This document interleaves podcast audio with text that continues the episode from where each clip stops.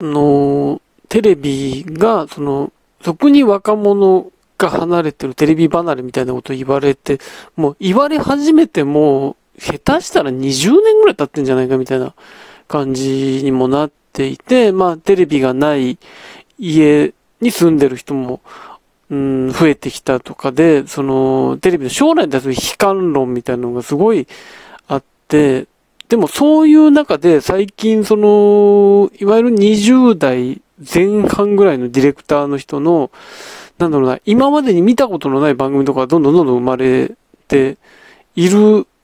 んですね。それはもうその、テレビをちゃんと見てる人はそういうの知ってると思うんですけど、その、一方でそのテレビ離れが進んでいるという一方で、じゃあなんでそういうものが生まれるのかっていうことを、あの、考えると、なんかね、僕それは当然のことなんだろうなって思うんですよ。あの、例えば、もうちょっと上の世代の、その、なんか番組作りたいぞとか、あの、自分のものを表現したいぞっていう人は、その、第一の選択肢とやっぱテレビが来る時代っていうのがずっと続いてたんだと思うんですよ。その、いわゆるそのバラエティとか作りたいっていう人の場、場としてはそこしかないから、っていう人がわってきて、で、その中で、うん、いろいろやっていて、表現したしてきた時代があったんだけども、どっかの時代から、その、予算の問題が出てきたりとか、いろんな制約とかが出てきたりとかで自由に作れないみたいなことを思っていく世代ができて、じゃあ他のとこ行くぞみたいなことが出てきたんだと思うんですよ。だから実際今も、その、テレビで実績を作った上の世代の人がどんどんその、なんだろうな、いわゆる有料配信のもっと自由にできるぞっていうところにいっぱい行ってるじゃないですか。その人たちはなんでそっちに行くかっていうと、その、やっぱり40代とか30代後半の人たちって、その前の世代の、その、当にいろんなことできた時代のテレビを見て育ってるわけじゃないですか。育ってる、来たもの、それを作りたいと思って入ってきたけど、今のテレビにはそういう場がないから、じゃあそっち行こうって多分テレビで実績作った上でそっち行こうってなるんだと思うんですけど、じゃあ今のその20代前半の人たちのテレビって、子供の頃が見たテレビってどういうものだったかって、だから、すでに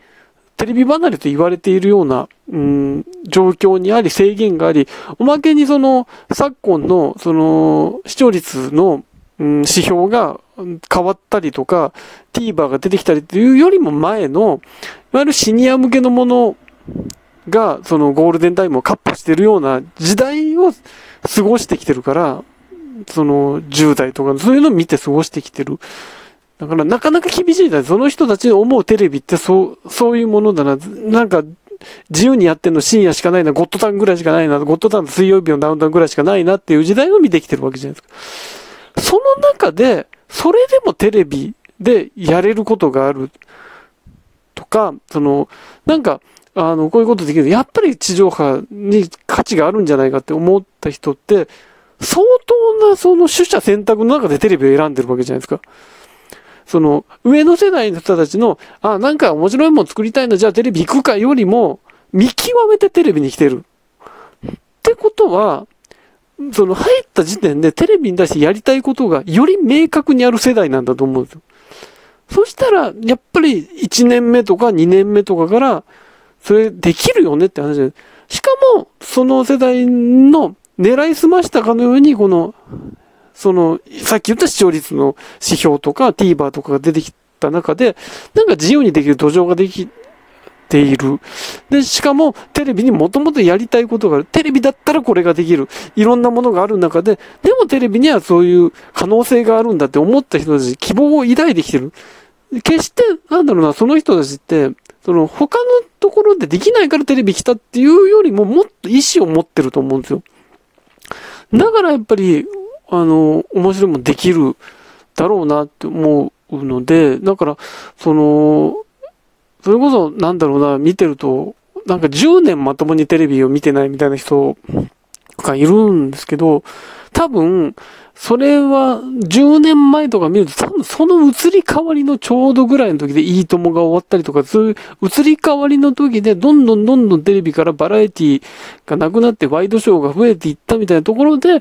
観して見なくなった人もいると思うんですけど、それ、そこの入れ替わったの多分その、なんだろうな、その時にあるバラエティってどっかで本当はこういうのよ、こういうのやりたいけど、第2規模、第3規模ぐらいで、予算がないからこうしようとか、その、こういう表現できないからこうしようってなってたものじゃなくて、その環境が大前提としてある中で、この環境の中ででもこういう面白いことできるよねっていうことを前向きに考えられるんです。なぜなら、その今の20代前半の人たちは、もともとその予算が潤沢にあったり、はちゃめちゃやっていたテレビを見て育ってないわけですよ。ってことは、この人たちの方が、ポジティブにいろんなこと捉えてやってる可能性が、実際そういうものがどんどん生まれてる。で、これ見たことないっていう人たちの中には、かつての予算潤沢にあったテレビを見て育ってきた人たちも、あ、これいいなって思って見てる人たちもたくさんいるってことは、多分それが希望だと思うんです。で、一方で、その上の世代の人たちがどんどんその、なんだろうな、アマゾンプライムとかネットフリックスとか DMM とか行って予算の潤沢にあるもの作ってるけど、じゃあ果たしてそれが正解なのかっていうとそうじゃないわけじゃないですか。映画でも、その予算のすごいかかった対策映画もあれば、そうじゃない単関系のものでいいものがあったりすると思うんですけど、多分そういう今のテレビ、これからどんどん生まれていくのは、そういう若手の人のその単関系の映画のような面白いものができてくると思うんですね。だから、それって結局なんだろうな。じゃあみんなが対策映画好きかって言ったらそうじゃないわけです。むしろその単関系の映画の方が、あ、なんかセンスあるなとか、あ、面白いなってなる、なってきて逆に映画盛り上がったりしてたわけじゃないですか。だから多分ね、そういうことになってくんじゃないかなって思うので、それは悲観するもんじゃないなっていうことが一個あって、それは、ラジオも同じで、ラジオが本当にその80年代とか、80年代の前に一回ラジオって盛り下がってるんですよ。やっぱりたけしさんのオールナイトでわーって盛り上がって、とんでもない数のハガキが来て、聴取率がとんでもないことになったという時代があったわけですけど、じゃあその後に、またガクーって下がって、そのラジコが始まる前とかって本当に、なんだろう、誰が聞いてんだみたいな状況。だって僕はそれ聞いてたわけですけど、っていうことがあって、だんだんまた今盛り返してきてって言っても、ただ、なんだろうな、その、ネタを投稿する人の絶対数って、それたけしさんのオールナイトとか、トンネルさんの時の方が多かったと思うんですよ。でも、じゃあネタのクオリティってどうなってるんだって思ったら、多分今の方が抜群に高いんですね。その、本当に、あの、不毛な議論の他力本願ライブもそうですけど、普通にそのライブに通用するネタがかけて、それを本ネタとしてやってる芸人さんもいるぐらいっていうところまでもう上がりきってる。これもなんでかっていうと、やっぱりいろいろなものがある中でラジオを選んでるじゃないですか。ラジオ聞くってことをまず選んでる人たちがいるのと、さらにそこに投稿する人たち、今表現する場って言ったら、もういろいろできるじゃないですか。動画を投稿もできるし、その、例えば、えー、ノートとかああいうところに自分の作品を出せるっていう場もある。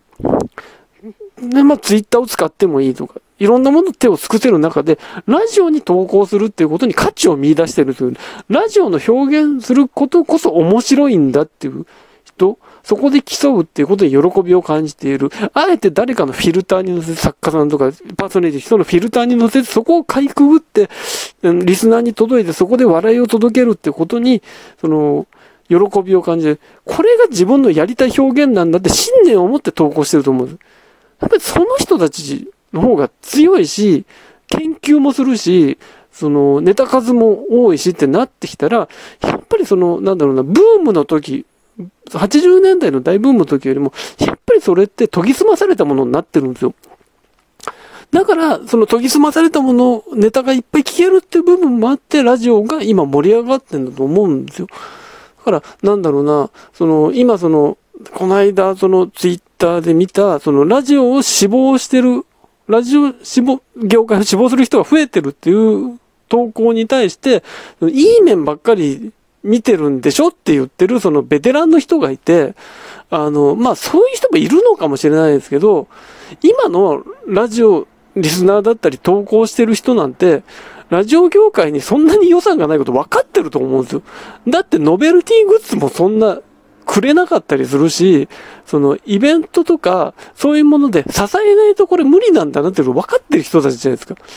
その中で、でもラジオに行きたいってことは、俺はラジオで表現、私はラジオで表現したいことがあるんだって人たちじゃないですか。そういう人たちって、希望ですよ、それは。それは、新しい見たこと、聞いたことのないラジオを多分作ってくれる人たちですよ。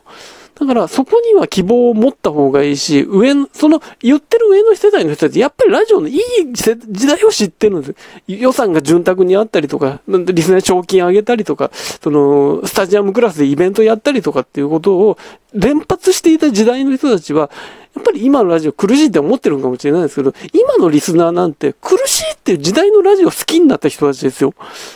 その人たちがやりたいっていうことで希望しかないと思うんですよ。そのことがさらに盛り上げて、